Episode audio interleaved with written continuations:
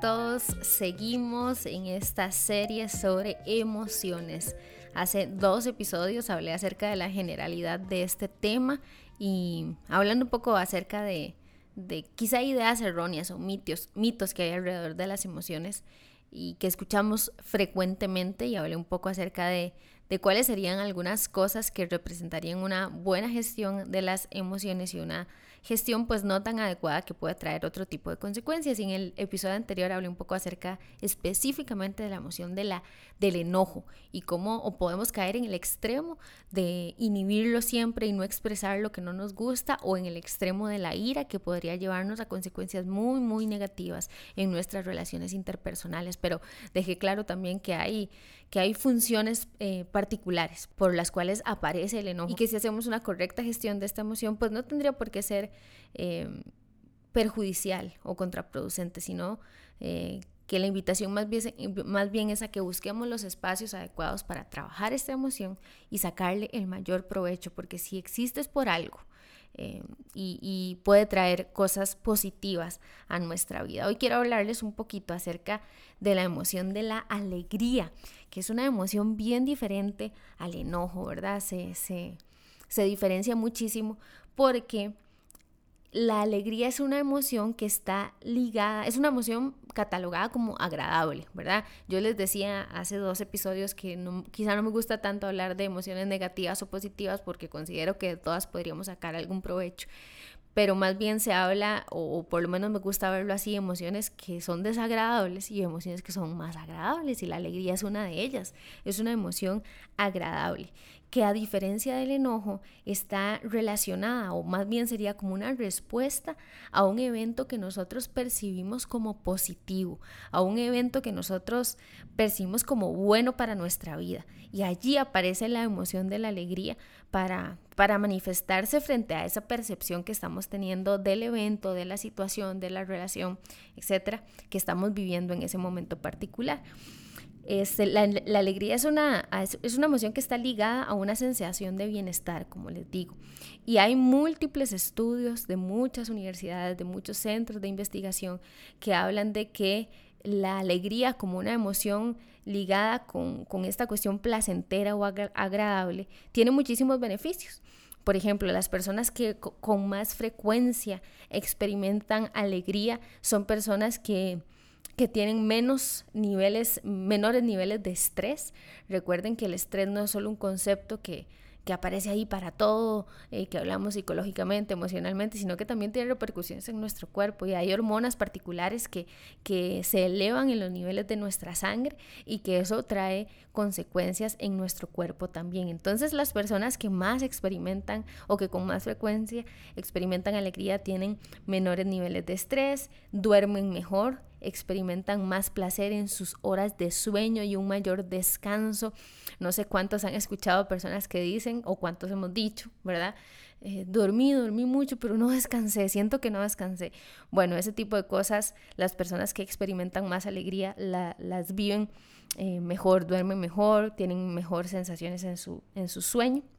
Y son personas que se enferman menos, es bien interesante, se enferman menos y, tienen una, una, repercusión en su cuerpo eh, pues, pues más positiva, ¿no? no son repercusiones negativas como con otras emociones que aparecen por ahí.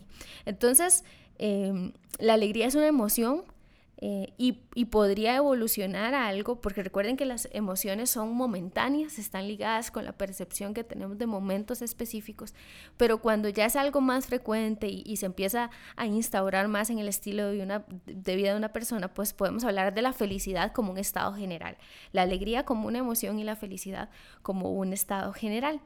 Ahora, ¿qué es lo que pasa con la emoción de la alegría? Es una emoción que de una u otra manera está ligada a la acción. ¿A qué me refiero con esto? Muchas veces cuando las personas han trabajado por algo y logran algo, obtienen algo por lo que han estado trabajando, esa es la emoción que aparece, la alegría, en la mayoría de los casos. Y por lo tanto, esa, esa sensación se convierte casi en un estímulo que lleva a la persona a optar por volver a obtener algo, volver a ponerse una meta y volver a obtenerlo. Y eso empieza a generar algo constante. Por lo tanto, es una emoción que si la sabemos gestionar, porque podríamos no gestionarla, y ahorita voy a hablar de eso, eh, si la sabemos gestionar, es una emoción que nos puede llevar a más, a obtener más cosas, que puede ser muy movilizadora en cuanto a empuje para ciertas cosas específicas. Y además es una emoción que nos ayuda en funciones sociales. Eh, es mucho más fácil socializar con una persona que sonría, que tenga un semblante más agradable, a, diferencia del semblante que les decía en el episodio anterior del ceño fruncido de la persona que siempre está enojada, ¿verdad? Eh, de hecho, en, el proceso evolutivo y del desarrollo hay una etapa más o menos a los tres meses de edad de un bebé que se da una, una cuestión que llamamos sonrisa social y tiene que ver con eso. Entonces, esta cuestión de la sonrisa también cumple una función social y la sonrisa es una manera en la que expresa, se expresa la alegría en una persona. Entonces es importante que podamos entender que tiene una función. Esto se los he repetido desde el primer episodio de esta pequeña serie. Las emociones tienen funciones. Independientemente de si nos parecen agradables o desagradables, hay una función que está allí. Entonces es importante entender algunas de las que tiene la alegría. Ahora, es importante que podamos eh, hacernos algunas preguntas con respecto a esto. Siempre les digo que a mí las preguntas me parecen muy valiosas, porque alguien perfectamente podría estarme escuchando y decir, sí, yo, yo experimento alegría con cierta frecuencia, me siento bien, pero sé que también pueden haber personas que me estén escuchando que digan, hey, no, yo, yo no experimento, yo no experimento alegría, yo no me, no, me considero una persona feliz, eh, lucho con demasiadas cosas y, y yo sé, yo sé es que es cierto, yo sé, porque escucho eh, casi a diario relatos bien dolorosos, ¿verdad? Donde quizá la alegría no aparece, pero es importante que pensemos, han habido momentos de mi vida donde quizás sí he experimentado algún tipo de bienestar con respecto a esta emoción particular, cómo me he sentido, qué es lo que lo ha generado, que te empieces a hacer preguntas, incluso si consideras que esta emoción no aparece desde hace muchísimo tiempo en tu vida y que quizá por el contrario la tristeza a la que voy a hablar en el próximo episodio eh, es la que se ha estado instaurando pues que te preguntes de dónde viene eso y si es necesario que busques espacios para poder trabajar esto. Pero ahora, algo muy importante es que em, no quiero caer aquí en un discurso cliché, ¿verdad? De que tenemos que ver las cosas positivas y volverme motivacional porque no es mi idea. Mi idea siempre es poder llevar a las personas a reflexionar, a hacer preguntas acerca de su historia y que si a partir de allí tienen que tomar decisiones y buscar espacios de trabajo personal, pues que lo hagan. Y si no, pues pues no importa, si, si consideras que lo has estado manejando, gestionando bien, pues excelente con respecto a eso. Pero sí es cierto algo y es que nosotros como seres humanos no estamos entrenados para ver las cosas positivas.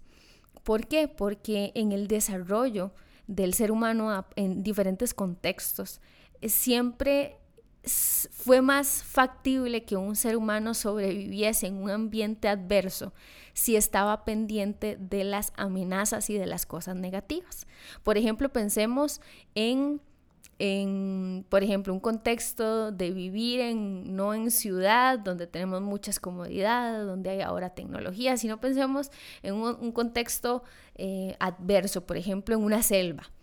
¿Quién era el que iba a sobrevivir? El que estaba más atento al peligro el que estaba más atento a ver por dónde iba a venir un animal feroz que me podía hacer daño, eh, por dónde iba a venir una cuestión con respecto a la naturaleza, al ambiente que me podía hacer daño. Entonces fuimos desarrollando una capacidad para ver lo adverso, lo negativo.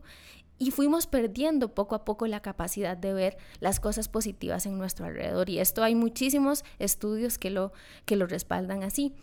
Y ahí es donde nosotros tenemos que volver y tratar de hacer un esfuerzo para afinar nuestro ojo y ver este tipo de cosas en nuestro día a día. Porque una de las cosas que más fomenta la emoción de la alegría es el agradecimiento, ser agradecidos. Y yo sé que alguien podría decir aquí, yo no tengo nada que agradecer. Y claro, ¿por qué? Porque tenemos una tendencia a, poner una sobreatención eh, y esto es natural, como les digo, por un tema de, sobre, de sobrevivir, eh, de poner atención a eso que es amenazante, a eso que es negativo, a eso que no me gusta, a eso que no está saliendo como yo esperaba. Pero dentro de todo siempre hay una, dos, tres cosas que que no son tan negativas y que yo podría empezar a agradecer. De hecho, hay bastantes estudios que hablan acerca de la, de la función que hace eh, o de las repercusiones que tienen a nivel positivamente en nuestro cerebro, agradecer, tomar unos minutos al día para agradecer por algo de ese día. Y las personas que lo practican como algo constante cuentan que a la postre de algunos días de estar implementando este tema del agradecimiento empiezan a experimentar una sensación de bienestar un poquito más de quizá de la que sentían en momentos anteriores. Entonces, les dejo eso por ahí porque el agradecimiento es una de las cosas que más fomenta esta emoción de la alegría. Em, y obviamente esto, eh, como les digo, no, no, mi intención no es caer como en una cuestión simplista. Em, sí, sí, dar estos datos, pero sí considero que, que, y sé que hay cosas dolorosas en las historias de las personas y, y creo que ahí es donde necesitamos encontrar espacios de trabajo en nosotros mismos porque todos lidiamos con cosas así. El tema es cómo lo gestionamos. Vuelvo, insisto, esto lo he repetido de maneras diferentes. Y por supuesto, la risa dentro de esta emoción de la alegría es un factor importante, es algo que aparece, que es una manifestación de esta emoción. Cuando una persona ríe, em, libera endorfinas. Y, reduce la producción del cortisol. El cortisol es la llamada la, hormona del estrés, ¿verdad? Entonces, algo, algo ocurre también a nivel fisiológico cuando reímos y esto también está Em, muy, muy estudiado y hay, y hay muchísimas investigaciones que respaldan este tipo de cosas. Así que un consejo, ría. Casey, pero ¿cómo voy a reír con todo lo que me está pasando? Bueno, busquemos espacios para trabajar en eso que te está pasando, pero, pero también es importante buscar otro tipo de espacios. Ahora, yo les vengo hablando desde el episodio 1 de esta pequeña serie de emociones que eh, tenemos que encontrar un balance en estas cosas, ¿verdad? Y hacer una adecuada gestión de nuestras emociones. Porque la alegría, cualquiera podría decir, pues es buenísima, es buenísima la alegría. Pero debemos tener muchísimo cuidado de no caer en los extremos, ni de nunca experimentar una sensación de bienestar, nunca, nunca, nunca en nuestro día a día. Eso es de trabajo, eso hay que trabajar pero podríamos también irnos al otro extremo. Y es que la alegría se convierte en euforia y eso ya tiene podría tener otro tipo de tintes, ¿verdad?